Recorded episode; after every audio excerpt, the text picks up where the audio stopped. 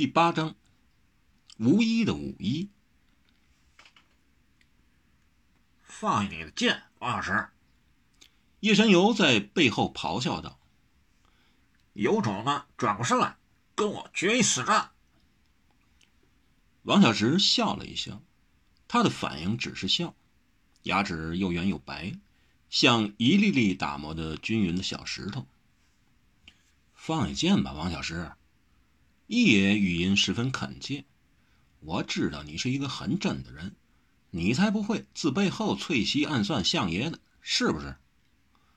王小石笑：“我们现在是面对面的，你们人多，我们人少，我们还深陷在你们高手满布、好手便服的府邸里，我可没有暗算他。”蔡京觉得自己的汗湿重山，他维持这样的姿势已好一段时间了。却不知正张弓搭箭的王小石会不会比他更累，所以他立即有话快说：“放下吧，小石头，我也知道你是一个很傲的人，你这就放下弓，松了箭，我答应让你当京城武林总盟主，你要把天下武林引向正路跑，我有你，二十万禁军，七军禁卫，三万大内高手，全任你调度，如何？”王小石这回又叹了一声，道：“假如我是刚出来走江湖的，你这番话我或许会相信你；假使我今天才刚入京，你的话或许会让我动心。可惜我已非当年十七岁，我现在的要求只是：一，马上放了唐宝牛和方汉少；二，今次对劫发厂这事儿概不追究。只有这两件事。不过。”我要你马上下令，令达人事后，我才放下我的弓和箭。记住，我早已不是十七岁那种年纪的人了。蔡京嗫嚅道：“我怎知道一旦把人放了，你还会不会依约放下弓箭？不如……”王小石已不想多说，你就再耗着试试吧。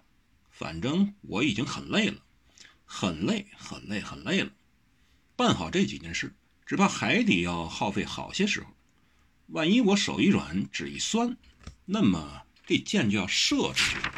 蔡京又用舌尖一抵鼻头上的汗珠，毅然道：“好，我这就叫人去放了唐宝牛、方恨少，并下令不去追究今天的事。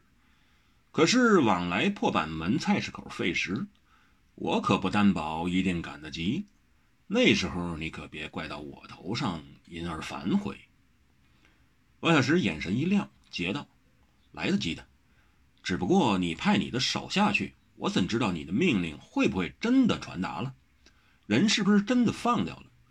万一你只是在这说说，却把各路兄弟杀的杀了，活的抓回来要挟我，那这桩生意我不是倒赔本了吗？”蔡京狡猾的道。那你能怎样？总不能压着我过去吧？怕到得了时，那儿只剩下人头和血了。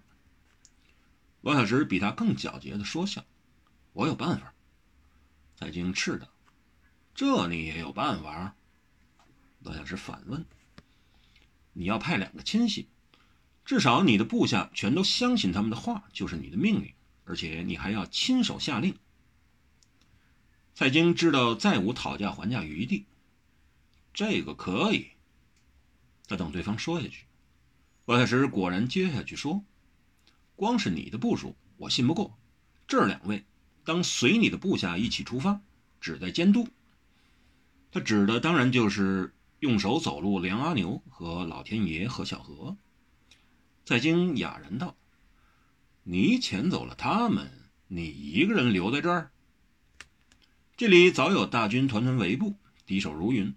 王小石在此际居然还要把自己身边的人遣开办事，若不是大胆惊人，全没把相爷手下高人放在眼里，就是发了失心疯。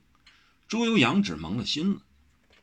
王小石笑而不答，反诘：“你派谁去传令？”蔡京沉吟一阵，急道：“我派屈完和李景堂。”话未说完。王小石已结道：“不行，他们还未足以担此重任。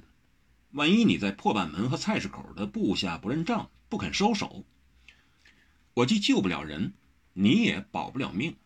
可大家都没讨着了好，你最好换人。”李景强气得脸都白了。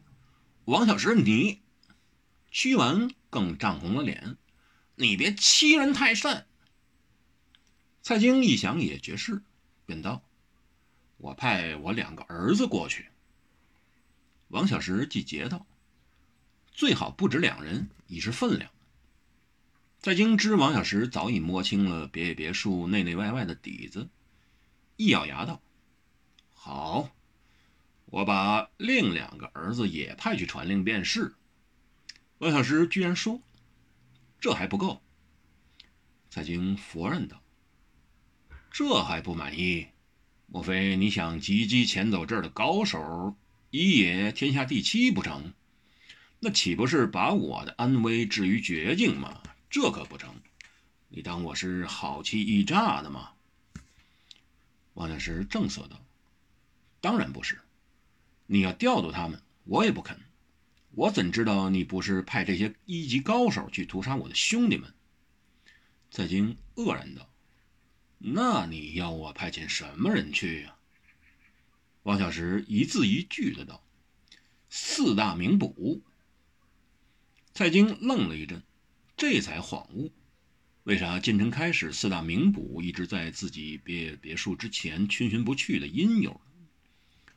王小石补充：“我叫他们，是因为他们正直清廉。如果你只找你的心腹爪牙去下令停手放人，就算你的手下听令，我的兄弟也不见得就会罢手，是不？”蔡京铁青着脸色，到这地步，他才明白这布置有多周密，简直是深谋远虑，而且对自己的计划和部署几乎了如指掌。他现在不明白的只有一点：一切都解决了之后，王小石却是如何活着出别野别墅？王小石继续他的说明：“我是潜进来之前才发现四大名捕就在外边的，想必是他们要保护你免受伤害，才义务在门口守卫的吧？你可真够面子，四大名捕也给你当了护院。”蔡京嘿嘿冷笑，反问：“四大名捕可不必四人都赶这一趟路吧？总要留下两个来给你护法呀。”王小石马上澄清：“哎，话别这么说，他们是捕快，我算什么？这会儿连你都给得罪了，我就得便是死囚，拒捕就是侵犯，逃亡就是逃犯了。只不过……”通知菜市口和破板门的事，就追命和冷血去好了。追命脚程快，冷血冲劲足，这件事已急不容缓了。另快下吧，我的手已经开始麻痹了。蔡京心中不忿，但王小石最末一句话仍叫他动魄惊心。好，好，好，你撑着，我也抵着。我马上就在这儿写一手谕。并传两个犬子，两位名捕来办这件事儿，你可放心了吧？随后他又愤愤地说：“我知道了，我明白了，我了解了，原来是这么一回事儿。”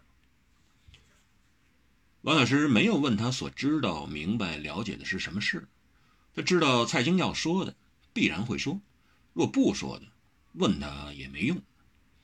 果然，蔡京喃喃自语的道：“这事儿，想必也费杀诸葛先生的心血了吧？”